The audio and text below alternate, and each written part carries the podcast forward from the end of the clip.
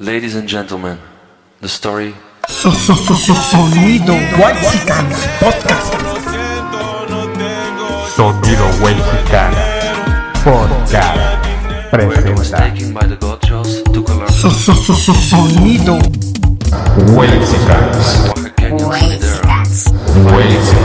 barrier Ya saquen las chelas que esto se va a poner sabroso.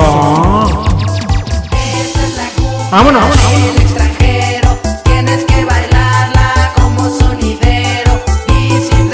Un saludo para el chicharrón. El chicharo de la Morelos. Mi jefe. Saludos a la Juan. A ver cuándo nos invitan un brownie o un hot cake. Sagrado, to, to, to.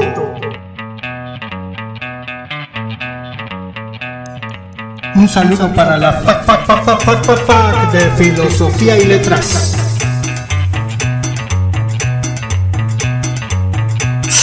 Sonido.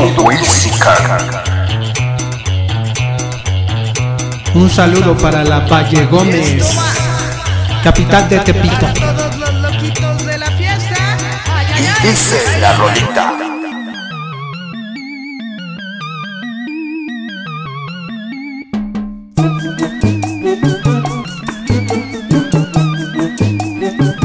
Ver, no estamos en la Condechi, esto es el barrio.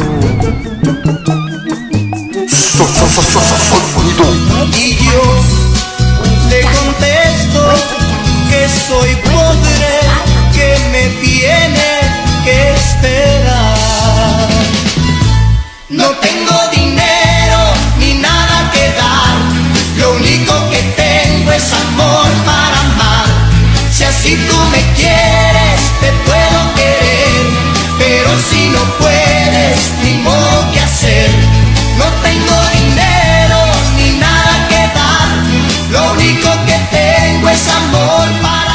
Vámonos.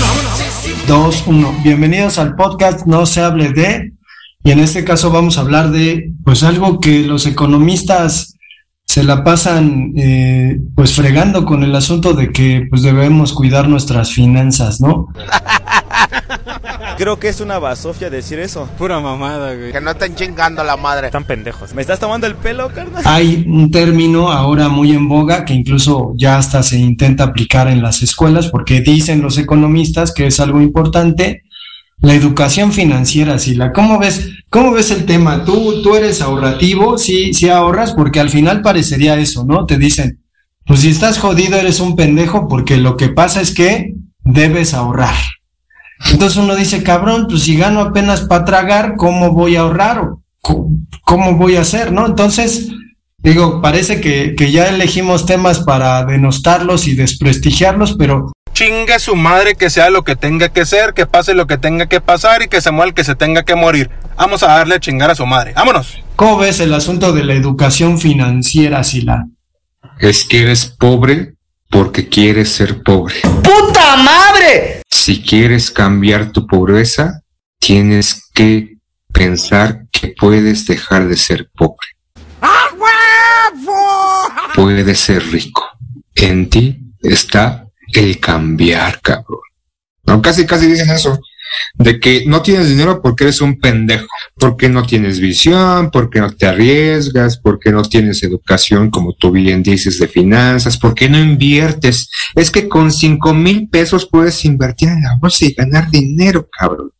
Entonces, este, es como pensar que este tema o la acción de ahorrar, no solamente de ahorrar, sino de poder invertir para acrecentar tus finanzas, para poder tener una entrada financiera más de tu mísero y raquítico sueldo por trabajar en Starbucks o trabajar en estas call centers explotando, siendo explotado y demás. Entonces, este pareciera que es muy fácil, ¿no? Incluso salen estos individuos diciendo, ¿qué quieres? ¿Una propina de 500 pesos o un consejo millonario? Dame el consejo millonario, ándale pues. Está bien, ahí va. Nunca rechaces 100 pesos de propina. Chingada madre. ah. ¿Tú qué quieres, poeta? Pues me parece que, que pasa por un asunto muy americano, ¿no? Es decir, el americano promedio pues quiere ser rico promedio, ¿no? Y lo es de alguna manera si comparamos el tipo de vida que tienen los americanos con el tipo de vida que tenemos los latinoamericanos. Me refiero a los eh, americanos blancos, ¿no? Porque ellos son los americanos. Eh, pues es muy distinto, ¿no? El nivel de vida, la calidad de cosas que consumen son, son muy distintas. Y en este caso, pues me parece que es un estilo el asunto de que te llamen por teléfono y te traten de convencer que compres acciones de una empresa que está en auge con la intención de que te hagas rico. Eh, que pongas tu dinero a trabajar, ¿no? Básicamente. Y recordarás, Sila, digo, tú y yo tenemos un pasado oscuro. Tú cállate el pinche hocico y chúpame las patas. Ya contamos que trabajamos en un partido político, pero nuestras intenciones vocacionales en el CCH, qué pedo, Sila. Queríamos ser, o sea, nada más para que se entere, ¿no? Queríamos andar vestiditos de traje todo el tiempo, acá peinados con un pinche copete engomado, ¿no? Con gel, lentecitos. ¡Y cállate el hocico! Y pues de acuerdo a lo que entendíamos, andar vendiendo acciones para, para eh, hincharnos los bolsillos, pero también para ayudar a la gente y que se hiciera rica. Queríamos ser corredores de bolsa, pinche Sila. ¿Qué pedo? Y nos metimos a la materia de administración pendejamente porque pensábamos que ahí íbamos a encontrar la respuesta. ¿Por qué, güey? Porque veníamos de los años 80 y, y Por las este, películas. ahí como de moda Charlie Sheen, ¿no? Y Sí, Eh, sí, sí, sí. Michael Douglas, ¿no? ¿Qué pedo, Sila?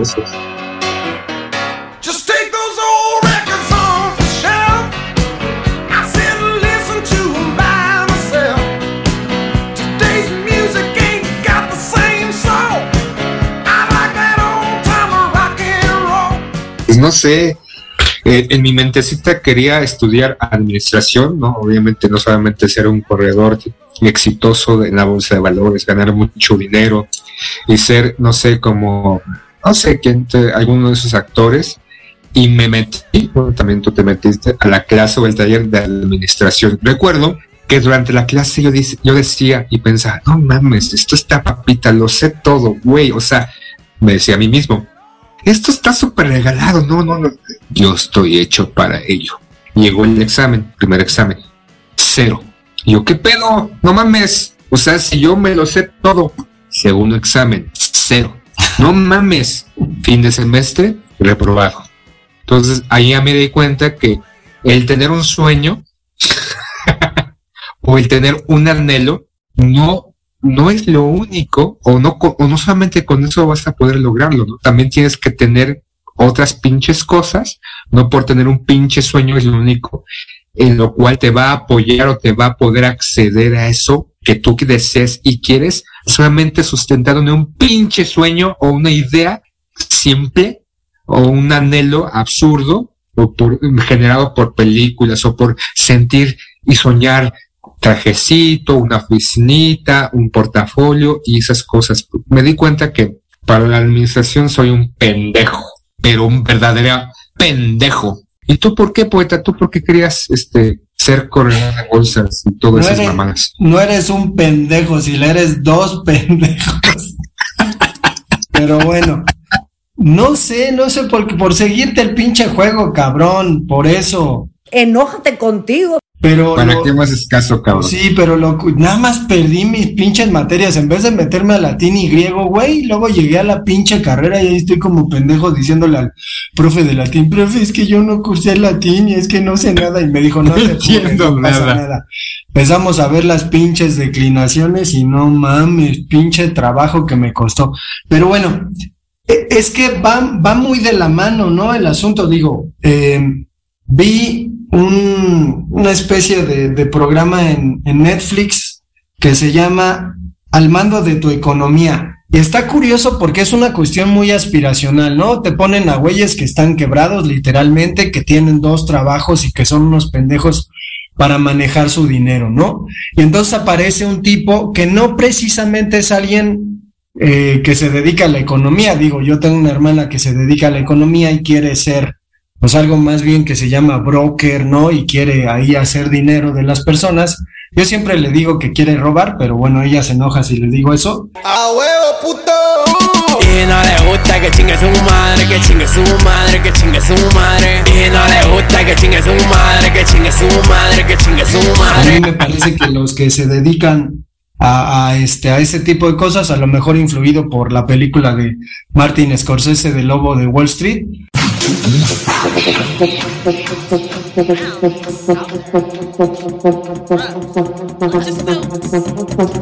like big butts and I cannot lie. You other brothers can't deny. Now when a girl walks in with an itty bitty waist and a round thing in your face, you get sprung. Wanna pull up tough, cause you notice that butt was stuffed. Deep in the jeans she's wearing. I'm hooked and I can't stop staring. Oh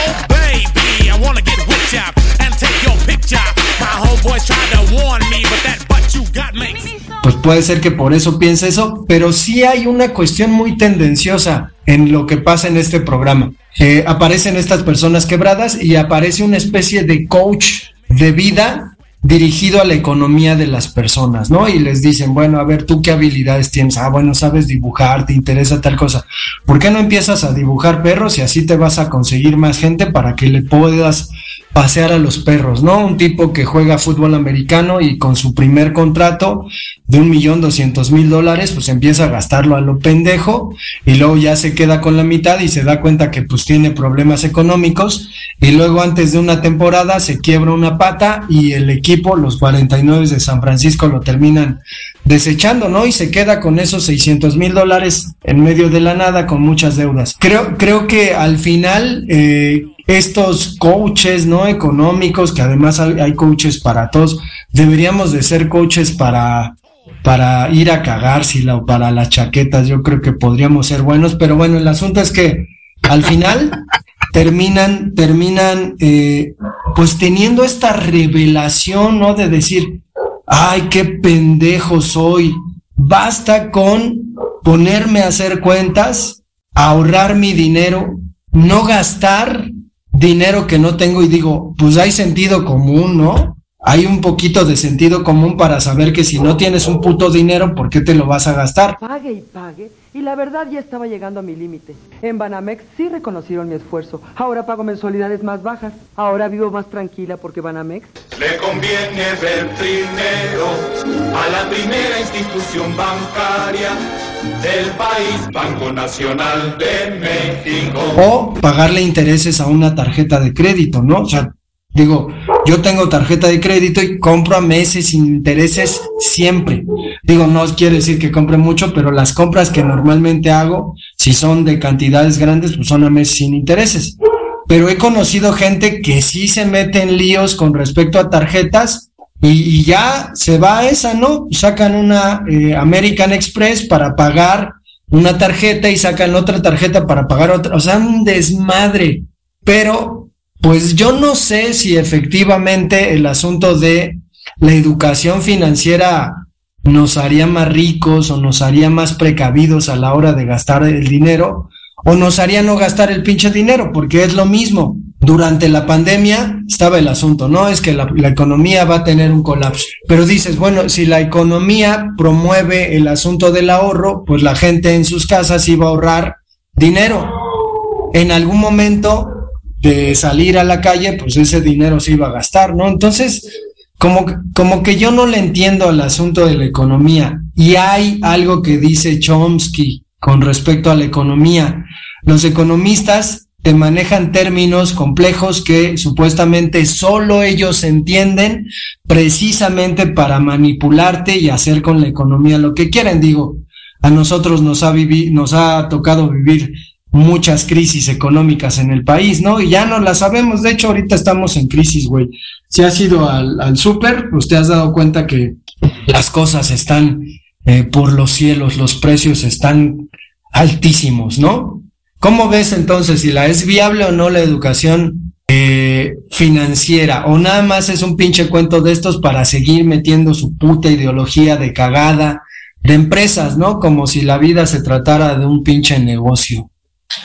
Pues creo que antes de pensar en esta este, educación financiera para poder obtener más ganancias, nos deberíamos centrar en pues saber en qué gastamos, ¿no? Este, controlar nuestros gastos. Hay, hay algo que denominan gastos hormigas que muchos tenemos y que ahí se va la mayoría de tus ingresos. Y por ejemplo, mencionas esta, esta nueva situación que tiene ya varias décadas en México. El, ende- el endeudarte con tarjetas, ¿no? O sea, buscar este sueño americano en, tu propio país de poder gastar y gastar y gastar y gastar.